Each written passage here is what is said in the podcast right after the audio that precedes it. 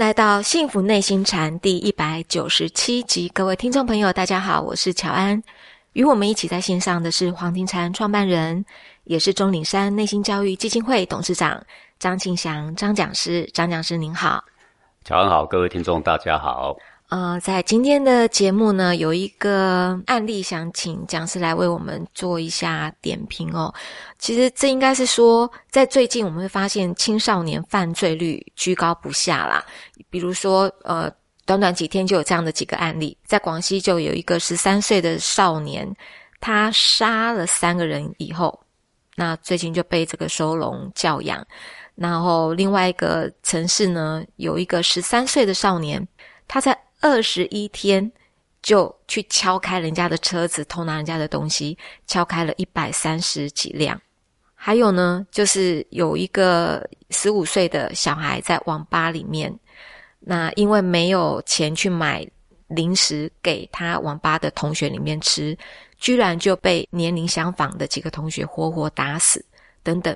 也就是说，在两千零三年到二零一五年这几年。当中呢，全国检察机关经审查批准逮捕未成年犯罪嫌疑人有九十二万人，那不批准逮捕的占了十六万人，被起诉的有一百零八万人，那不起诉的有五万多人。也就是说，这些未成年的这个犯罪嫌疑人哦，他最后就是会从轻判罚。也就因为这样子，很多质疑声就慢慢出现了。有些人就会觉得说，这些人虽然是未成年，但是他们犯罪的手法其实跟成年人差不多嘞。那么，是不是我们应该呃要把这个犯罪可以去判罪的这个年龄要再往下修？呃，经过这些数据，我不知道讲师您对这样的呃问题，您的看法是怎么样？呃，这个要使一个事情更好哦。嗯，当然我们可以从这个。根本来着手是最理想，但是根本一时不能够收效的话呢，从枝叶上来着手啊，呃，暂时怎么样收到贺主的这些效果啊，也是一个办法。是，但是暂时的办法总是暂时的嘛，对不对？啊，要长远来讲呢，还是要做一下这种根本的改变呢，才有帮助啊。那么从整个社会。的这个现象来看呢，现在的犯罪是年纪越来越下降的趋势，这个是一个不争的事实啊。是，不论在呃台湾也好，大陆也好，还是全世界各地的现象，都有这样的一个趋势。可是，讲师你这样看哦。那个数据那么的高，而且你看十三岁的小孩，他可以去杀三个人。小小的年纪，他所做出来的事情，就是以往来说是一个成年的歹徒才做得出来的。对啊。呃，男孩子如果在十三岁来说，他的精力是很旺盛的，他的气力其实是已经相当于成年了七八成了啦。嗯。哦，所以他要干坏事，要拿着刀，你要拿棍子打人，其实那个可以造成的伤害程度，其实跟一个成年人所造下的已经。差不多了，是，但是在以往的这个社会呢，这么年纪轻轻的人犯下大罪的这个情况啊，实际上都很少啦。好，在我们那个年代，顶多就是几个人在学校打群架，那已经算是很大的过错了。是，好打群架的时候，看到有一个老师过来，赶快跑啊！对不对？那个时候还会跑，还知道说这是不对，赶快跑啊！对对对。啊，那我看到警察来更不得了，那不知道早就已经健步如飞，不知道跑到哪。如果看到父母来的话呢，还会躲起来，对不对？好，各位，那个时候做错事呢，是知道这个现象，然后打架就是打架，打架不会动刀子。好，对。他现在不是动刀就是动枪，美国的小孩不动刀就动枪，为什么？因为他们很少看到刀，他们大半都是枪。那为什么造成这个现象？各位，我们在回想这个事情，因为。年轻的小孩暴力越来越严重，跟上一个世代有明显的差别。而我们现在的教育专家的数量是亘古以来最多的时代。是我们的教育是最开放的时代，我们是最讲爱的教育的时代，不是这样吗？是我们这个时代可以说是对小孩子最优厚的时代。我们给他们最多的补助，我们给他最低的学费，我们给他最多的爱心，对不对？现在的老师哦，可以说哦，一句话也不敢骂学生，何况是打学生，那个机会是很少很少的。好，在台湾你打学生看看，你动不动你就要挨告。好，这个记得看过一个小小的新闻啊，有一个高中生啊，坐没坐相，站没站相的啊，啊，坐了就跟躺着一样。老师呢就跟他讲说，要不要把沙发给搬来啊？好，结果你知道发生什么事吗？隔一天他真的搬了一组沙发进教室，就躺在那，真的搬来，真的搬来啊！他就是要气他老师啊，对不对？好啊，你既然敢这样讲，各位，他一点都不怕老师，一点都不尊重，他眼中只有自己啦。当然，很多报纸还是会一直点评。各位，现在网络上的酸民很多啊。不是网络上的发表的言论就代表正确的。对啊，一堆人给他点赞，说好有勇气呀。哎，以前是老师骂小孩，小孩不敢骂老师；现在是小孩骂老师，老师不敢骂小孩。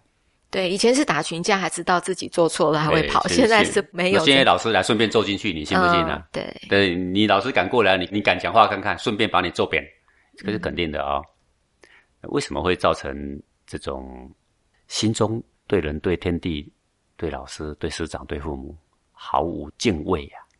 为什么造成这个现象啊？各位要去回想这一二十年发生了什么事啊？其实这个关键点就在哪里呢？就在西风东渐。中国的进步是这一二十年的事情啊。这种进步当然是举世所共睹啊。但是在这个之前是落后的。这个落后的时候，伸长的脖子都是往欧美看的。一谈到欧美，就是欧美先进国家、欧美先进国家。就是把他们的所有的社会福利，我们也吸收了。它尤其是台湾，我们现在深受其苦啊！啊，这个讲个题外话吧，各位，你知道美国的全年的税收里面花在福利措施的百分比？因为整年的税收假设有一百块，那么要花在很多地方，比如说国防，比如说教育，比如说建设，比如说公务人员的薪水，对不对？对。你知道花在福利设施的有多少吗？发放这个福利，发放那个福利啊，总共花了百分之六十四。一百块有六十四块，六十四块拿来做福利哦。各位，美国是个有钱人家哎，这么多有钱人家，大家还等着拿红利呀，对不对？是。然后没有发不起呀，那就向全世界借钱来发红利呀。各位，这不是无赖吗？是是。要把整个美国想象成一个人，那就是无赖啦。是。不是这样吗？嗯。哦，然后百分之十五是用在国防经费，那另外呢，做整个国家建设还有发公务人员的薪水呢，才占百分之十五。是。那在台湾所听到就是美国人真好啊，美国人的福利措施好完整啊。但是各位，前年、去年才听到美国欠全世界的钱是十八万亿，就是十八兆美金，今年已经变成二十兆美金，欠人家的钱啊，还享受哦。这个就跟我们一个人到处负债，然后呢还背了一身的卡债，然后还天天借钱呢来上酒家，哎，就差不多这个意思啊，来赌博，哎，就差不多这个意思。那他们既然是错的，但是我们在当时他们是最发达的时刻，而我们是最贫穷的时刻，我们就误以为他是对的，所以我们全盘接收，对不对？对。不只是收下了他们这一些不断的扩张他的福利，所以现在台湾你看，呃，什么保险什么保险，反正最后都要跳票了啊，连劳保都快跳票了，对不对？对。以前要允诺给公务人员的一些红利。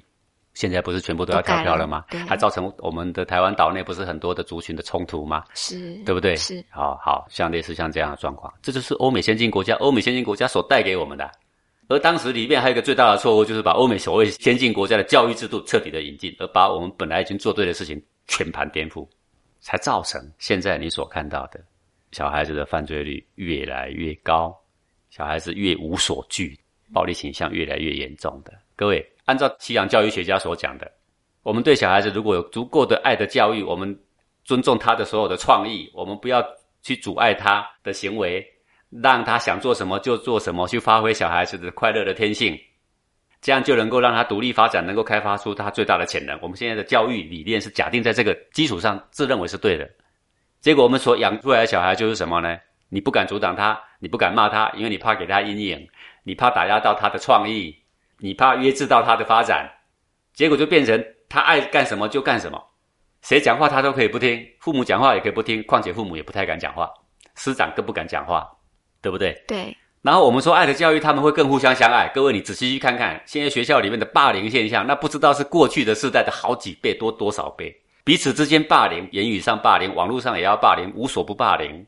我们讲爱的教育，但是霸凌越来越严重。我们对他们爱的教育，他们彼此之间不断的霸凌。嗯。他对老师也没有爱的教育，也没有爱的回馈；他对父母也没有爱的回馈。没有，这为什么？因为你一放纵他，让他无所惧的时候，他为了满足他的欲望、他的渴望、他的需求、他的偏好，不论对不对，反正你只要阻碍我，你就是我的敌人。就我们对他付出很多的爱，但他有没有接收到我们的爱而认为我们是他的恩人？那是完全没有。你想要好好的教育他，但是呢，我们却诱导他走向了一个完全自私自利的方向，为所欲为的方向。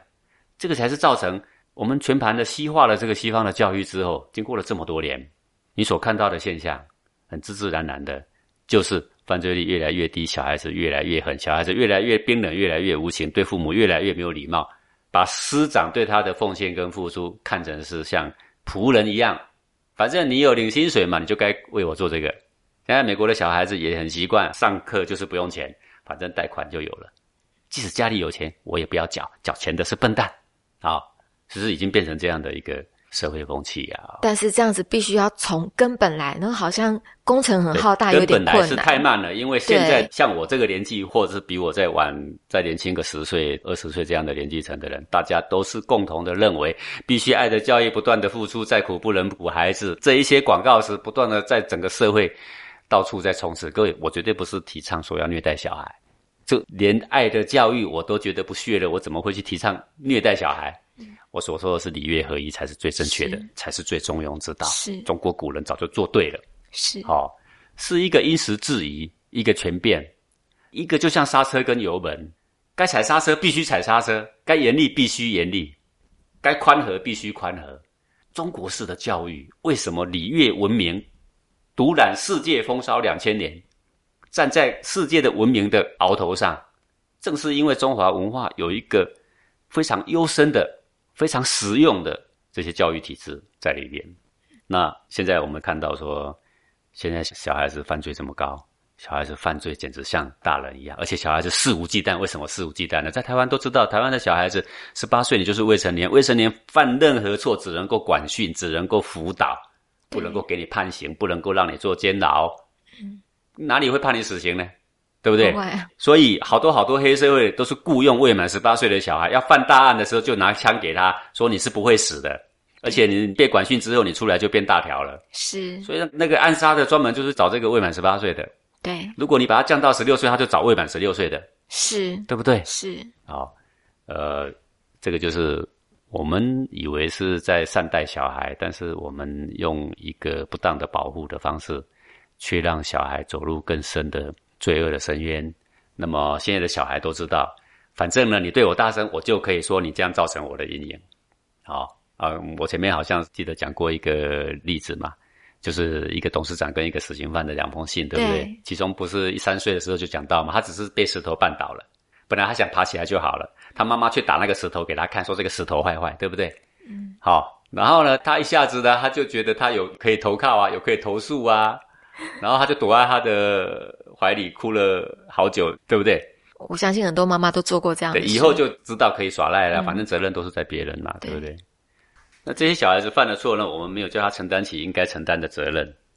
但是呢，这个时候呢，我们还要宽容他，我们还要安慰他，我们还要说是别人的错。那他久而久之，他就知道现在的小孩已经渐渐养成耍赖的个性了。对，对别人也不尊重。好，反正你不敢骂他，他可以骂你。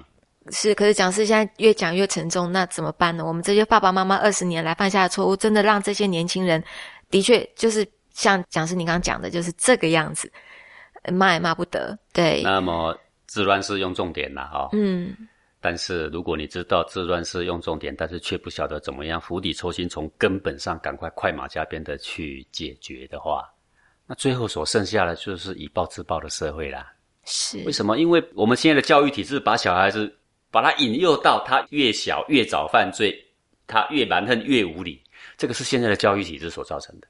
如果我们的教育体制还是一直往欧美所谓的方向的前进，其实欧美现在正在学我们，而我们反而还误入以前欧美他们的陷阱里边了。对，好，那像这样的情况，如果年纪很小犯罪很多，那么当然有必要。而且我看里面还有一个案例，十三岁杀了三个人，对不对？对，像这种就必须非常非常重的重点。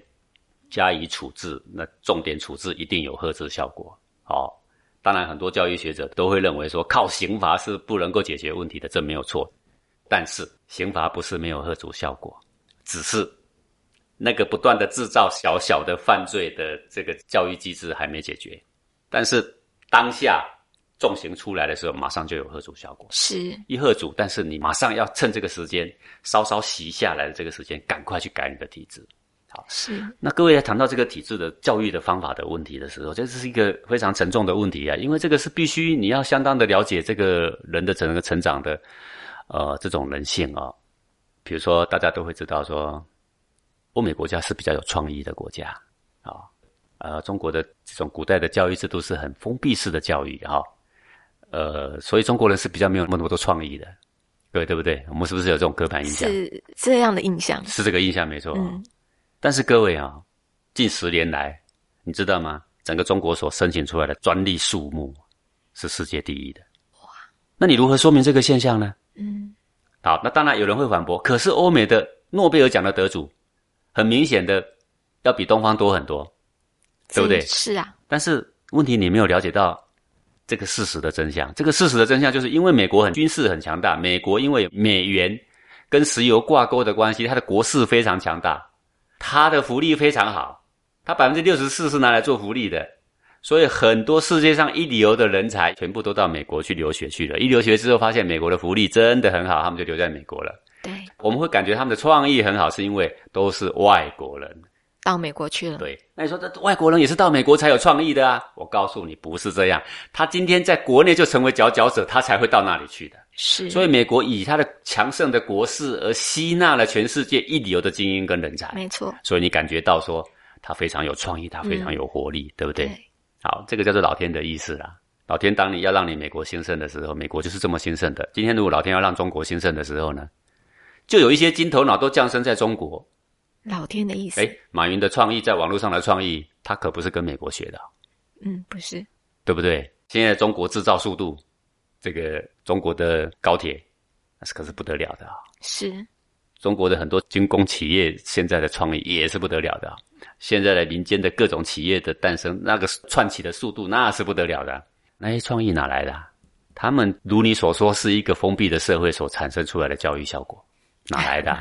哎，这个就是时代造英雄。嗯，真的，老天爷要让你新生的时候，多降几个天才的金头脑在这，他就发达起来了。各位，你想想看，苹果这么发达，只是因为有一个贾博士啦，一个而已啦。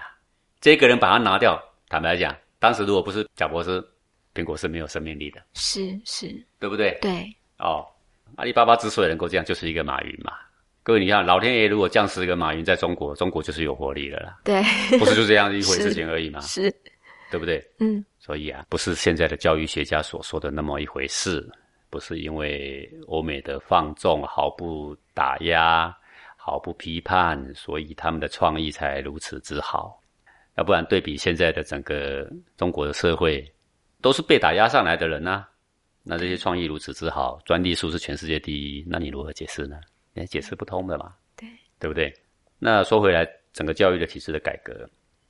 必须要我们重新认识了。古人就是用礼乐合一，但在德性上呢，最主要从小学开始呢，他所培养的就是对人对天地的一种敬畏，他才不会肆无忌惮。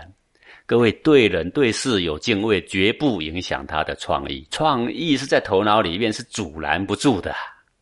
创意在头脑，阻拦不住的。嗯，自自然然油然而生的。是。那一个人只要能够敬人。这个从古代读书开始，上了学堂第一堂课，就要对老师有拜师礼。每一堂课老师进讲堂，大家就起立敬礼，再坐下，再听老师讲话。做错事情，老师就可以拿着教鞭抽你屁股，绝对不虐待，但是会让他有所警惕。好，可以适度的做一点劳动，做一点体罚，都是很适度的，让他的那种浮夸，哈。那种张狂能够稍微得到一点收束，嗯，然后有稍微收束之后呢，哎，就要对他呢要更多的鼓励跟宽容，是。那这一些呢，就是要敬畏别人，要爱人，那怎么样去爱人？对同学之间，对邻里之间，怎么样的友爱，怎么样的去帮助人？现在都不强调这些。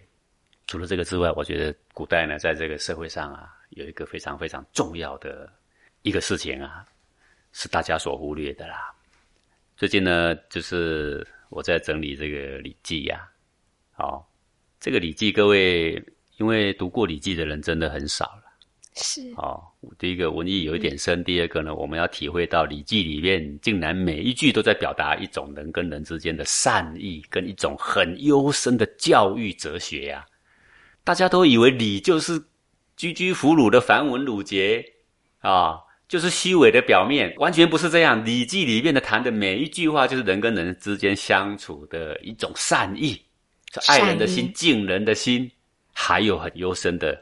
潜移默化的哲学啊，比如说我举个例子来说了，现在的小孩子之所以会很恶毒，之所以会有很多的嚣张，之所以会为了不能买个手机也要打父母啊，哦，不能够买一个玩具，不能够买个零食也要打同学呀，这是为什么？这是由于比较，他们在比较什么？比较谁更有钱，比较谁更浮华，谁的衣服是名牌，谁的鞋子是名牌，对不对？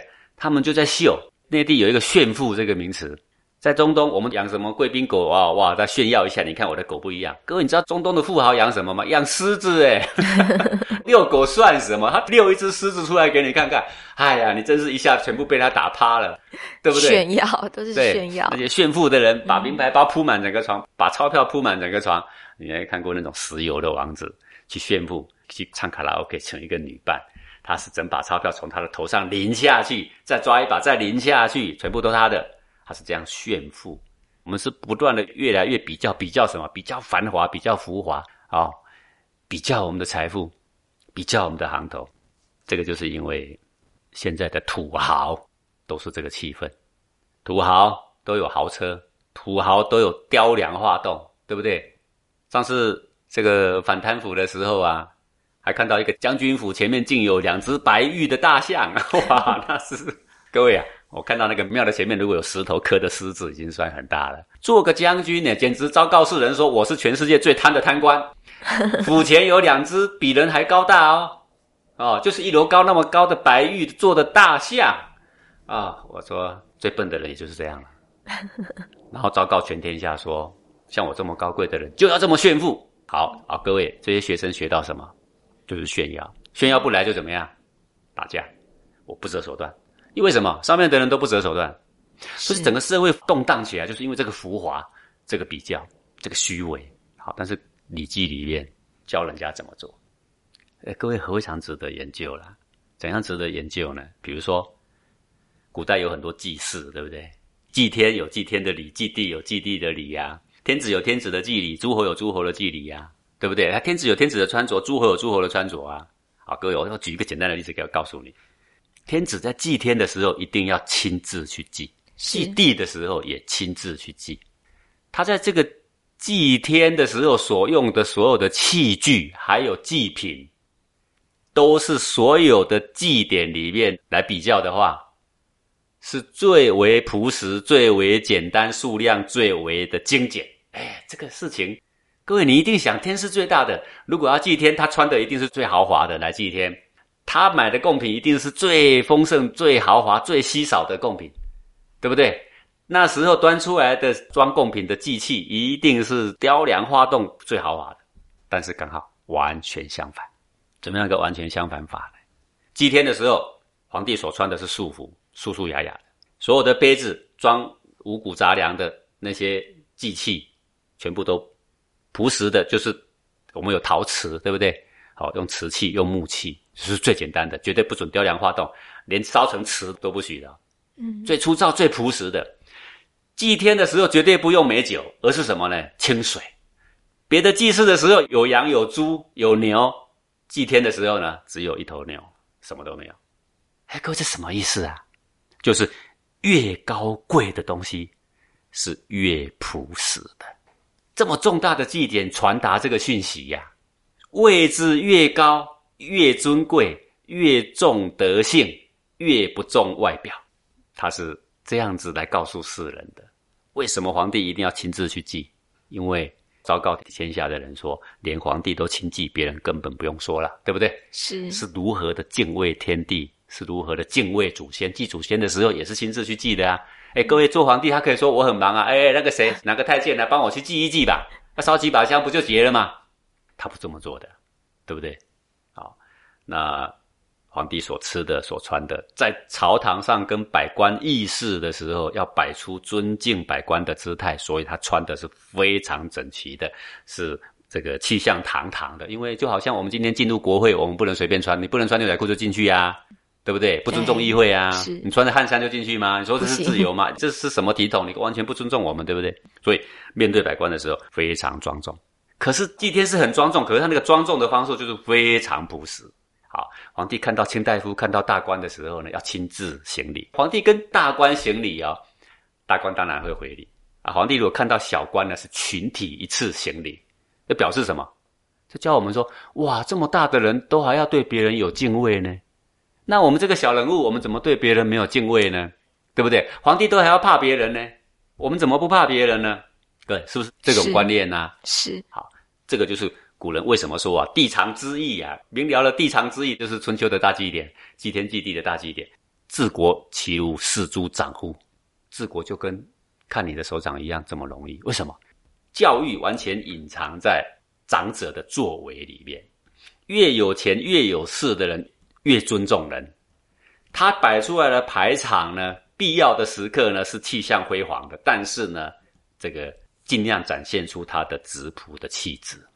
好，一个大官，他的办公室除了必要的摆设以外，绝没有什么雕饰品呐、装饰品呐，不会有这些东西。前几个月吧，有一个内地来的一个算是体制外学校的一个校长来参加我们的课程，啊，他就是校长。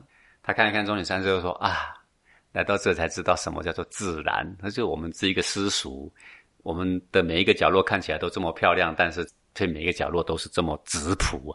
就我们的所谓的漂亮，给人家感觉舒服，就是质朴吧。”嗯，那我就很感兴趣，我说：“那你那边呢？”他说：“哦，那因为我们是体制学校，是贵族学校。”我光听到“贵族”两个字，我说 那完了。好，你自诩为贵族学校，你就必须摆出贵族的气质，你必须气宇轩昂、雕梁画栋，你必须非常的浮华。那我就问他说：“那你的办公室走进去是什么东西？”他说：“啊，这个太羞愧了，不好意思说。”我说：“怎么不好意思说？就是极尽奢华之人士。为什么？因为来读我们学校的都是有钱人，校长的学校就是搜罗这些有钱人的家长所送来的东西，全部都要陈列出来。”各位，那小孩子学到的是什么？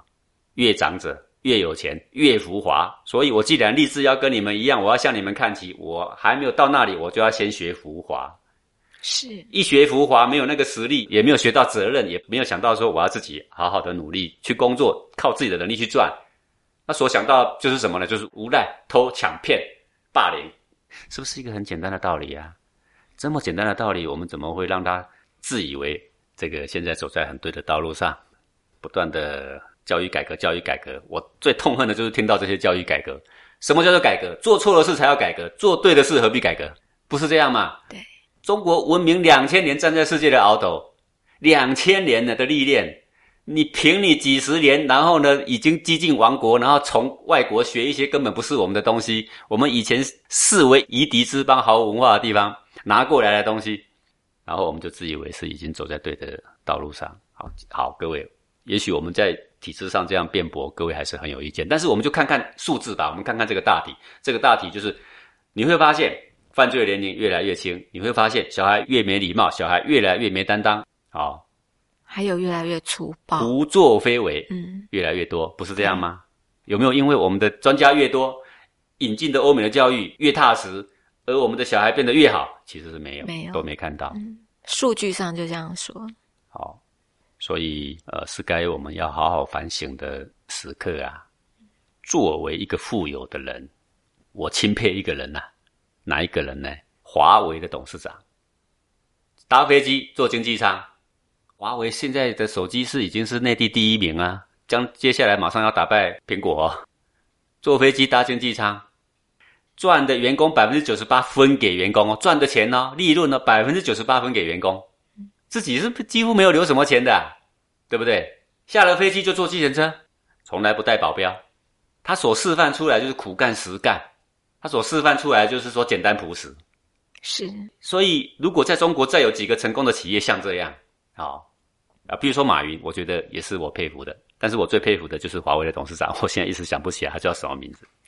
好，那么马云也是一个有教育理念的人。比如说，我举个例子，他的公司的所有的业务员。绝对不准收受贿赂，厂商也绝对不准送贿赂。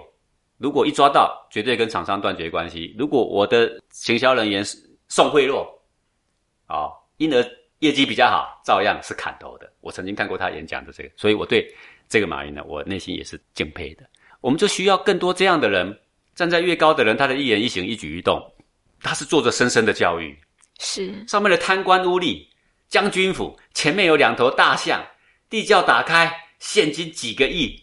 就要因为已经抓到了，我们要去点钞嘛，点钞机都烧坏掉好几台，这是不是做一个很不好示范？是，哦，所以社会要有更多正面的能量，从最上位，包含你是最富裕的人，包含你是一个学校的校长，只要是你是一个头头，你所要示范的是什么呢？越敬天畏人，越朴实，越简单，这个才是对整个社会做的该有的教育。所以我一直讲说，要。从釜底抽薪解决嘛，那就必须讲到整个教育的精髓。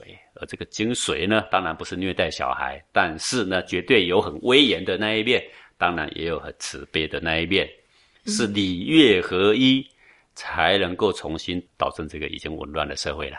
是，谢谢谢谢讲师哦，您刚讲了一句哦，真的这个教育的深邃的意涵。就是隐藏在长者的这个作为里面，很多这样的模范，如果都能够做出来，我们也都看得到的话，这样教育其实也没有我们想象中的那么的困难哦。对呀，比如说祭天，他只能够用水，大家会问，为什么祭别的神都还有纯酒美酒？嗯，为什么祭天只用到水呢？因为水是最天然、最原始、最原始的东西，才有资格配天呐。是因为天是一切的源头，是一切最原始的源头啊！天不是最浮华的，是一直一一直变变到最后才变成浮华的，所以越下流越浮华，嗯，越高尚越简朴。是这个教育的精神，我们如果能够给我们的下一个世代，你看是多大的财富啊！对，嗯，谢谢讲师哦。当然还有一句话，真的我要把它改掉了。嗯，欧美先进国家在讲这句话，就真正真正的落伍了。我们感谢马上你就看到欧美破败国家。是是，感谢强师您今天的空中讲授哦。嗯，也感谢各位听众朋友的收听。我们下星期同一时间空中见喽，拜拜。